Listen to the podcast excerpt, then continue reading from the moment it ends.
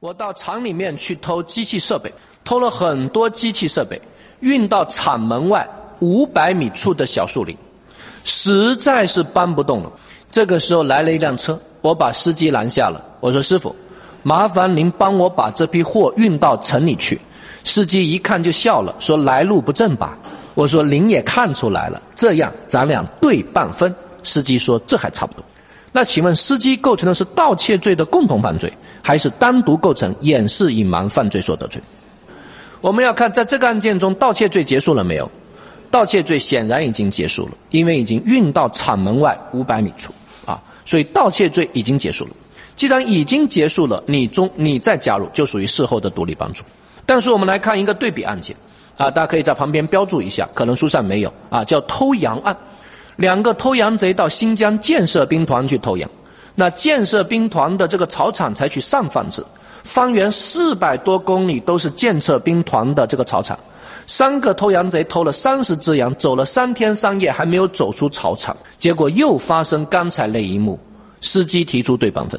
那各位同学觉得这是构成盗窃罪还是掩饰隐瞒犯罪所得罪？这就应该构成的是盗窃罪。为什么呢？因为这个盗窃结束了没有？没有，还在别人控制的范围之内，因为还在建设兵团的操场。但是，有一个非常复杂的问题，就是我们刚才讨论的问题其实都是状态犯，但是刑法中还有一种特殊的现象叫继续犯。你行为虽然既遂之后，如果他的不法行为和不法状态还处于继续过程中，你这个时候中途加入。各位觉得属于事中共犯还是事后的独立帮助？那还是属于事中共犯。二十年前，啊，应该有二十年了。我曾经碰到过一个案件，那个时候我还在北京读书，结果家乡有一个人上北京啊找我上访，他的孩子在昆明当兵，啊，那么复员之后，在一个娱乐城当保安，认识了一些不良的朋友，他的一个朋友有他家的钥匙。有一天，他回家发现他的朋友在家绑了一个人，把这个人绑到他家了。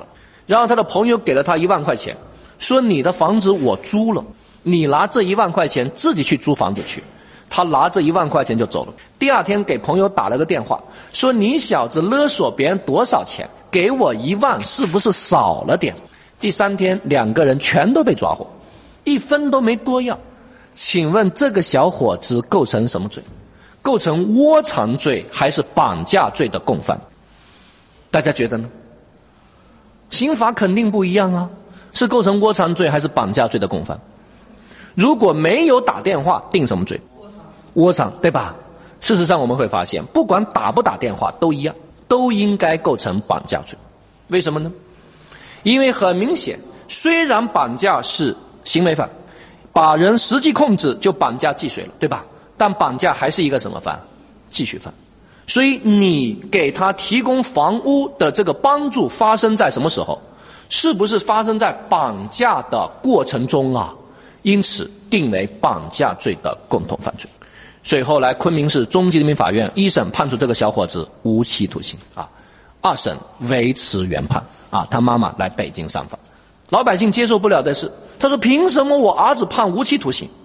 但是主犯却判十二年呢啊！我就给他解释了，我说别人主犯检举揭发呀，并且带领公安人员抓获同案犯啊，叫协助抓捕啊，这在刑法理论中叫什么呀？叫立功啊！而且还不是一般立功，是什么立功啊？重大立功啊！重大立功在法律上是怎么规定的呀？可以减轻或。免除处罚呀！老百姓说：“怎么会有这种法律呢？”我说：“很遗憾，还真的有啊！”